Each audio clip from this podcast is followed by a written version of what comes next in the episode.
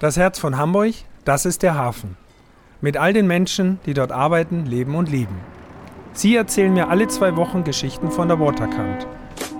Mein Name ist Hubert Neubacher, aber alle nennen mich Hubi. Ich bin der Chef von Barkassen Meier und das hier ist Hubis Hafenschnack.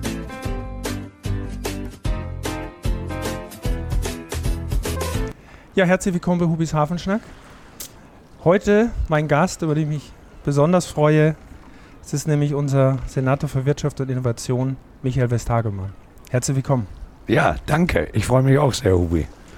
Gleich vorneweg, wir duzen uns, weil wir uns vor drei Jahren zum 100-jährigen von Barkassen Mai das erste Mal kennengelernt haben und seither auch in den letzten zwei Jahren durchaus öfter mal miteinander in Sachen Tourismus und Wirtschaft gesprochen haben, was natürlich auch die Corona-Krise angegangen ist. Ja, an diese Feier denke ich ja auch noch gerne zurück. Das war sensationell. Ähm, das war eine tolle Truppe, die du da zusammen hattest. Ja. Nein, und seitdem, ja, genau. Und ich bin auch sehr glücklich, dass die 2019 stattgefunden hat. Ja, das kann man auch sagen. Danach bin nichts mehr gegangen. Genau so ist das es. Ist es. Ähm, ja, lieber Michael, äh, herzlichen Dank, dass wir hier in die Wirtschaftsbehörde kommen äh, durften und hier sein können. Das Thema ist in Hubis Hafenschnack natürlich äh, Hafen an sich und du als Wirtschaftssenator vorrangig, so kennt man dich hauptsächlich, glaube ich. Der Hafen spielt ja eine enorme Rolle für Hamburg in der Wirtschaft, zumindest auch nach außen hin und für, auch für die Hamburger ist der Hafen ja eines der Aushängeschilder überhaupt als drittgrößter Hafen in Europa. Wie sehen die Prognosen im Hamburger Hafen wirtschaftlich aus und wie waren denn die letzten zwei Jahre? Mal so ganz grob, nicht im Detail vielleicht, aber. Ja. Ja, erstmal muss man sagen, du hast es eingangs gesagt, der Hafen hat natürlich eine besondere Deutung. Ich glaube insbesondere auch für die Hamburger, aber auch für die Touristen, die nach Hamburg kommen, wollen alle gerne diesen Hafen besuchen. Und äh, das ist für euch ja auch, die Kassen betreiben im Hafen, äh, hervorragend. Allerdings ist das auch ein Wirtschaftsmagnet, unser Hafen. Und deswegen gucken auch wiederum die Hamburger da drauf. Wie entwickelt sich dieser Hafen denn weiter und wie waren eigentlich die Umschlagsergebnisse insbesondere jetzt auch wieder im letzten Jahr doch noch durch die anhaltende Pandemie.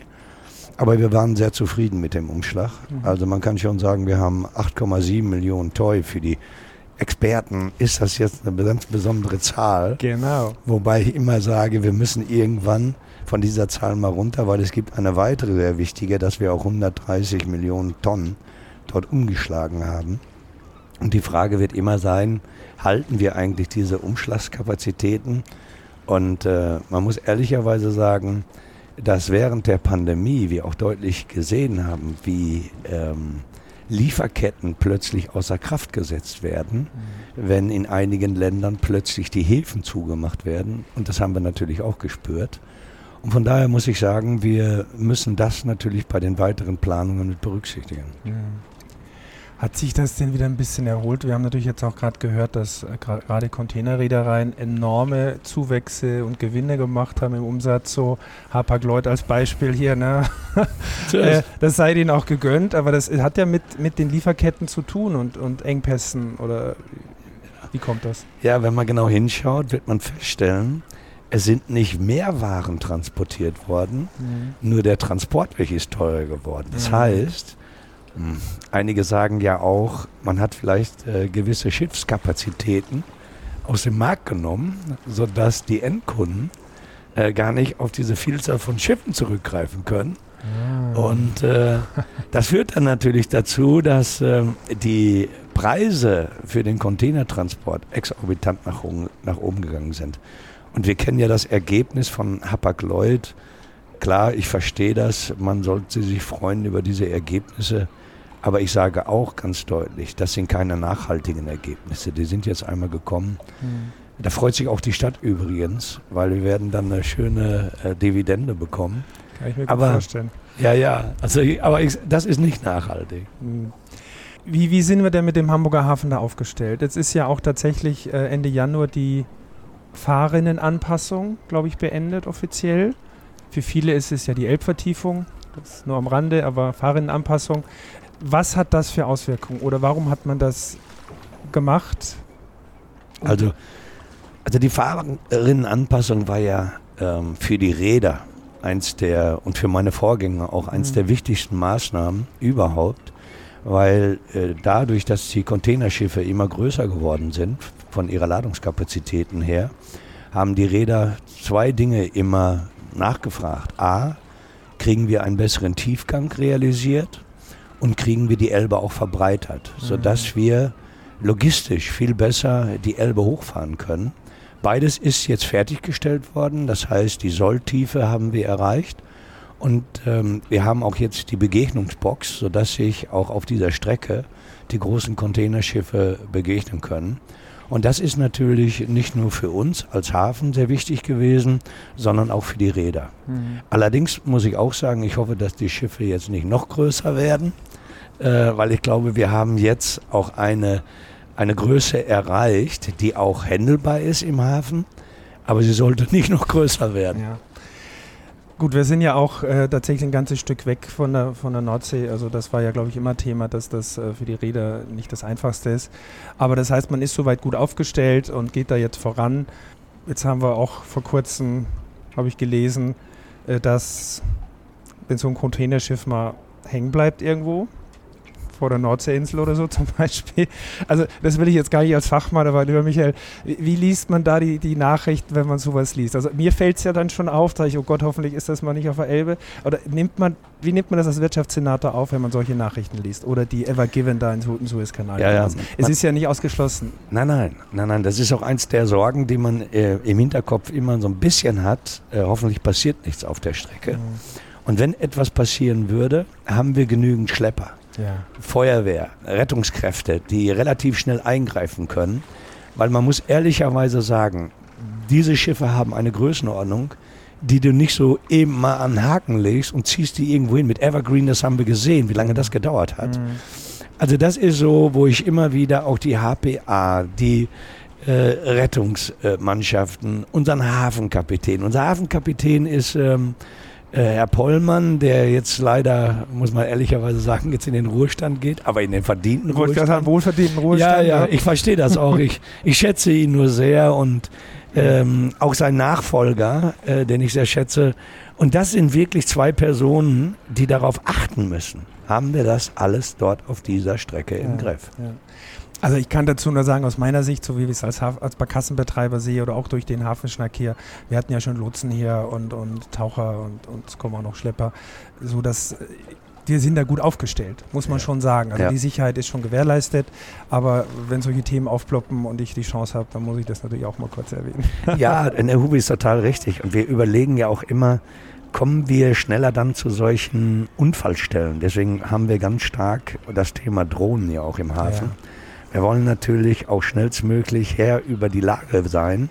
Äh, und deswegen macht die HPA dort auch sehr viel mit sowohl mit äh, Unterwasserdrohnen mhm. Äh, wie natürlich auch mit Überwasserdrohnen, sodass wir eigentlich unseren Einsatzkräften relativ schnell mit Hilfe einer Drohne sagen können, was ist da eigentlich, was passiert da gerade? Ah, super, ja. Ja, ja, also von daher ist das gut aufgestellt.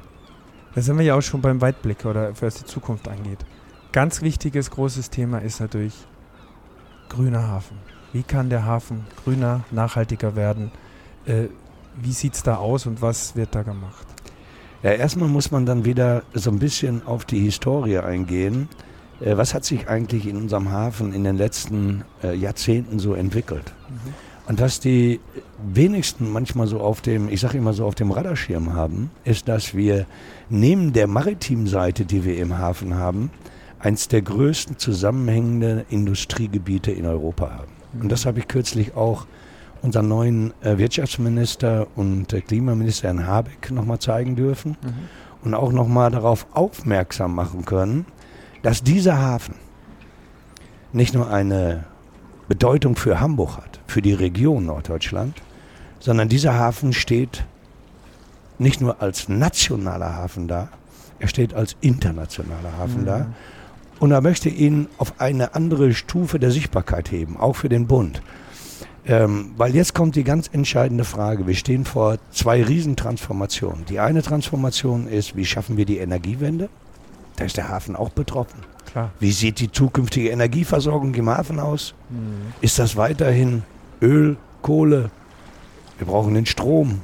Wir brauchen Erneuerbaren. Definitiv. Und dann die berechtigte Frage, wie kriegen wir unseren Hafen klimaneutraler?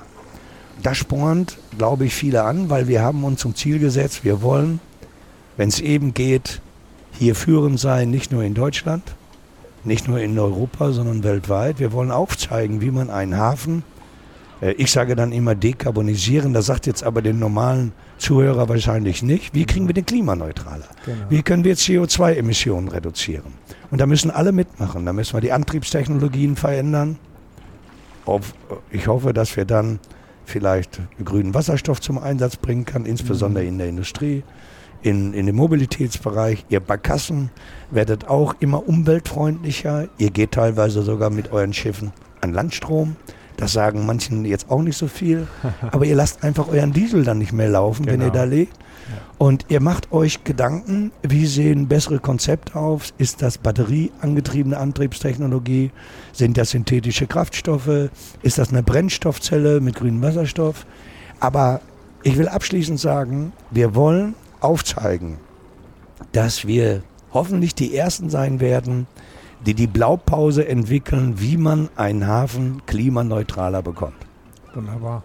Also ja, das stimmt, da muss ich einhaken. Wir waren letzten Sommer, glaube ich, beim Kollegen an Bord und da haben wir darüber gesprochen, dass unsere Barkassen und auch die Fahrgastschiffe an den Liegeplätzen am Landstrom sind. Das ist, glaube ich, auch ein öffentliches Thema, was man mitkriegt bei den äh, Kreuzfahrern schon so ein bisschen. Ja. Da kommen jetzt auch Landstromanlagen. Eine gibt in Altona ist schon, glaube ich. Genau. Und, und das wird weiter forciert. Und äh, ja, wir fahren mit äh, GTL, Gas to Liquid. Das ist äh, das, was wir als äh, Ersatz alternativen Treibstoff nutzen können.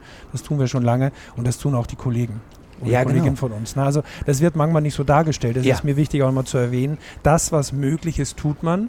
Und wir haben auch schon mal darüber gesprochen, dass natürlich wir als kleinere Betriebe nicht unbedingt die große finanzielle Möglichkeit nach den letzten zwei Jahren sowieso nicht haben, um solche Dinge alleine umzusetzen. Das heißt, es muss immer große Player geben, die irgendwelche Dinge entwickeln voraus und wo man da einsteigen kann oder mitmachen kann. Das heißt, es, muss sich, es bricht sie von oben nach unten ein bisschen durch, so was Antriebstechnik zum Beispiel ja. angeht. Also neue Maschinen und GTL finde ich bei uns ist schon mal super. Landstrom ist toll werden wir weiterentwickeln und in der Großschifffahrt natürlich auch. Ne? Ja, und, und, und sagt es wirklich allen Touristen, die hier unterwegs sind, mhm. weil ich war letzte Woche in einer äh, Konferenz mit der EU, wo ich nochmal aufzeigen durfte, wir sind nämlich tatsächlich die Ersten, die die Landstromversorgung, die große für Kreuzfahrer in Altona hatten. Mhm. Wir haben eine klare Strategie, wie wir Landstrom jetzt nicht nur für Kreuzfahrtschiffe weiterentwickeln, sondern auch für Containerschiffe. Da sind wir die einzigsten in Europa. Mhm. Und ich habe dafür geworben, dass wenn da die Bereitschaft schon ist, brauchen wir auch manchmal die finanzielle Unterstützung. Und da erwarte ich auch von der EU, dass sie sich auch mit Gedanken machen, wie kriegen wir unsere Häfen, zumindest in Europa, erstmal klimaneutraler. Und da zählt ähm, natürlich Landstrom dazu, da zählt alternative Antriebstechnologien dazu. Und ich habe von den Barkassenfahrern erzählt, die hier im Hafen bereit sind, das, diesen Weg auch mitzugehen. Genau. Genau. So, und das machen die auf freiwilliger Basis. Ich brauchte da nicht irgendwelche Vorgaben machen. Und ich finde, da muss auch die EU noch weiter drauf schauen und sich Hamburg hoffentlich als gutes Beispiel zur Hand nimmt. Ich glaube, wenn wir da alle zusammen dran arbeiten, äh, sind wir da auf, auf dem besten Weg. Und dazu auch abschließend, äh, es geht ja gar nicht anders. Unsere Gäste, die in den Hamburger Hafen kommen, die, denen muss man schon auch etwas Grünes bieten mittlerweile. Also jetzt nur noch mit, mit äh, Diesel durch die Gegend zu fahren und, und Qualm. Also wir sind ja sehr präsent. Deshalb, also mein Ansporn ist es definitiv auch, da das Mögliche zu tun, um unseren Mitarbeitern, Mitarbeiterinnen und dadurch unseren Gästen auch das Bestmögliche zu bieten, was auch in die Richtung geht. Ist völlig klar. Anders geht es gar nicht. Ne? Und da sind wir auf dem, auf dem Präsentierteller. Darf man nicht vergessen. Ist ja auch am Ende natürlich auch ein bisschen Druckmittel. Ist ja manchmal nicht das Schlechteste. Nein, nein. so, ne? Genau, da bin ich auch jetzt tatsächlich schon beim Tourismus. Also der Hafen ist natürlich Wirtschaftshafen in aller Form, natürlich mit allem, was da ist. Das Hinterland ist wichtig, die Hafenbahn und so weiter. Das sind alles Themen, die wir auch in anderen Folgen schon mal hatten. Was bedeutet der Hamburger Hafen für dich persönlich und auch vielleicht im Sinne der Touristen? Was macht den Hafen als Sehenswürdigkeit? Weil so, die, viele sehen den als Sehenswürdigkeit. Ja, also, also ich sage, wir müssen den Hafen so erhalten als Tourismusmagnet. Und da werde ich häufig auch gefragt, kann man da noch einiges verbessern? Mhm. Verbessern kann man immer etwas. Genau. Mhm. Aber schön ist es schon mal zu wissen, wie ist denn der Status quo? Und wenn man dann unterwegs ist und ich hatte, Gott sei Dank, meine Enkeltochter wieder zu Besuch, weil ich ihr eine Karte geschenkt hatte zur Stage Entertainment, die Eiskönigin. Mhm, und ähm, dann merke ich, wie faszinierend es für eine Achtjährige ist, hier im Hafen mit einem Schiff unterwegs zu sein. Und wenn man dann, was ich natürlich besonders gerne tue, eine Tour durch den Hafen mache ja. und zeige ihr, das ist Blom und Voss, da werden Schiffe repariert. Da werden Schiffe gebaut. Wir fahren weiter und ich zeige ihr, da sind die Mineralölkonzerne. Mhm. Hier sind die Terminals. Viele haben ja gar keine Vorstellung davon, wie Waren von A nach B transportiert werden.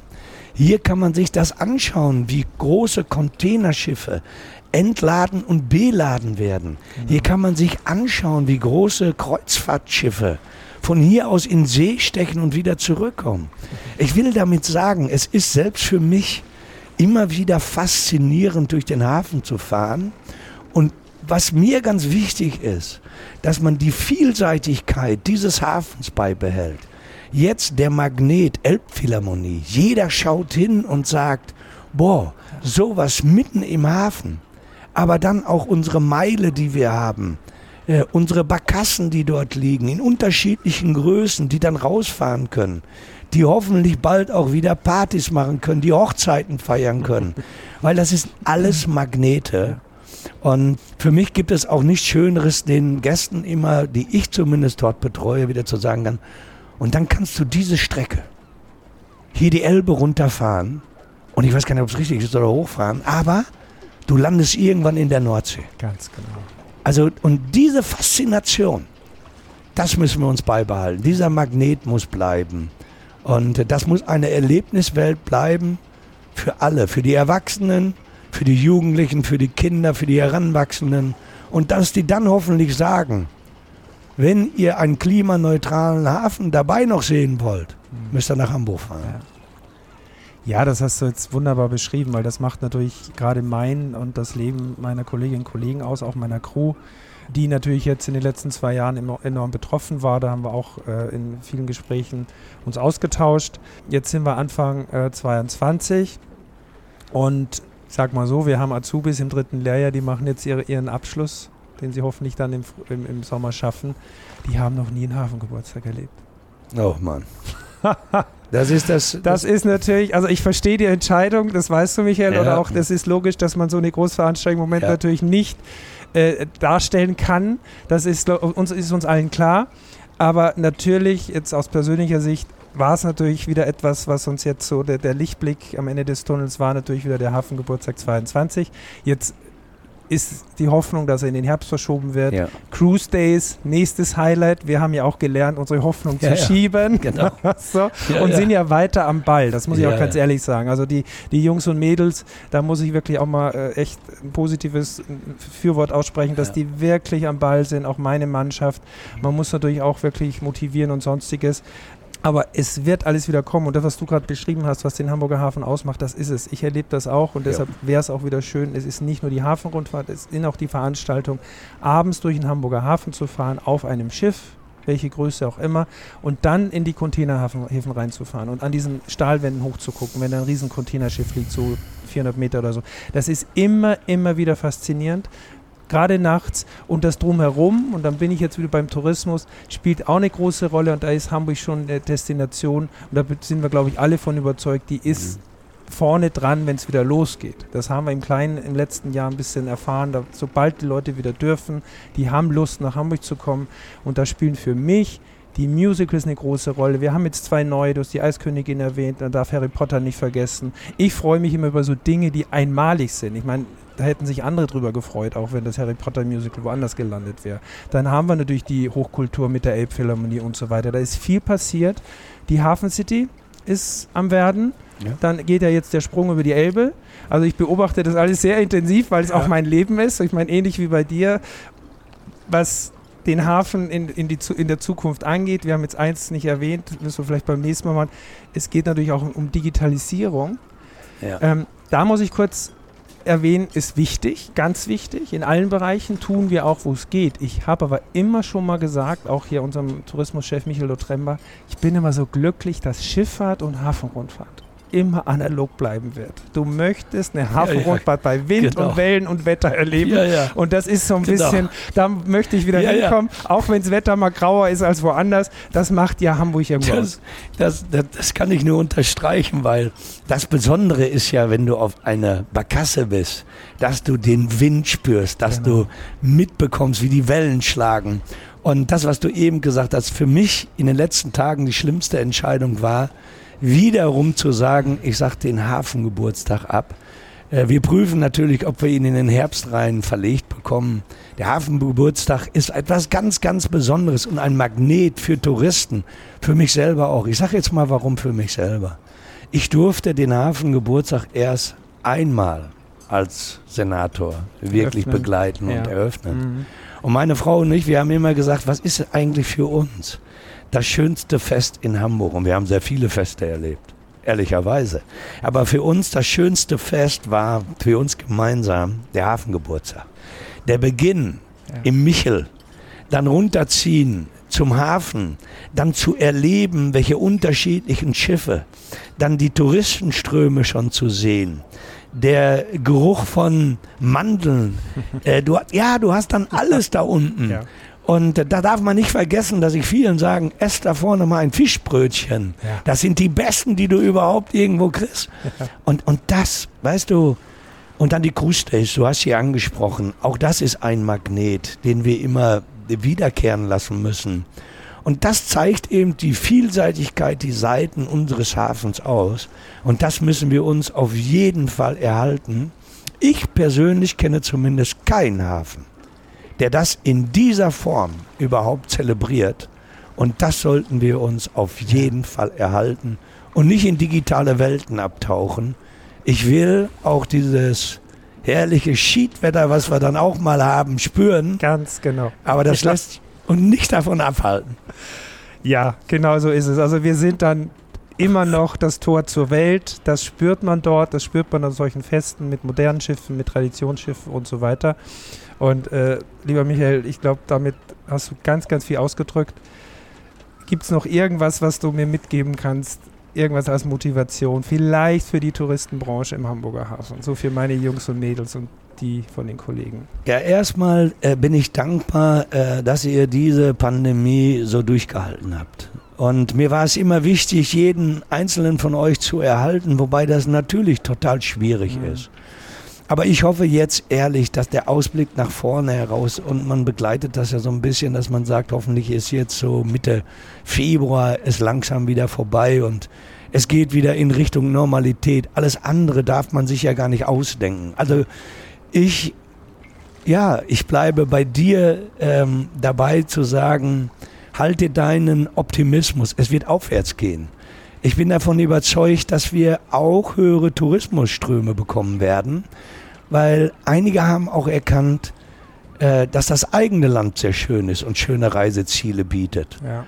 Und wenn es dann diejenigen sind, die übers Wochenende kommen, die die Musicals besuchen, die die Hafenrundfahrten wieder machen, die wieder ins Hotel gehen, die die Gastronomie, unsere vielseitige Gastronomie auch nutzen und wirklich auch die Barkassen so nutzen, um das, was wir eben gesagt haben, auf Erkundungsfahrt gehen, was dieser Hafen alles zu bieten hat. Und deswegen kann ich nur allen, oder ich kann mir nur wünschen, behaltet euch euren Optimismus, ich stehe an eurer Seite. Das nehme ich herzlich gerne mit, lieber Michael. Ich danke dir für dieses Gespräch. Und wenn nicht, dann weiß ich ja, wo ich mich melden darf. Vielen, Ganz vielen genau. Dank. Ahoi, bis bald. Ahoi, bis bald. Danke. Dieser Podcast ist eine Produktion der Gute-Leute-Fabrik in Kooperation mit Port of Hamburg, der Szene Hamburg und der Hamburger Morgenpost.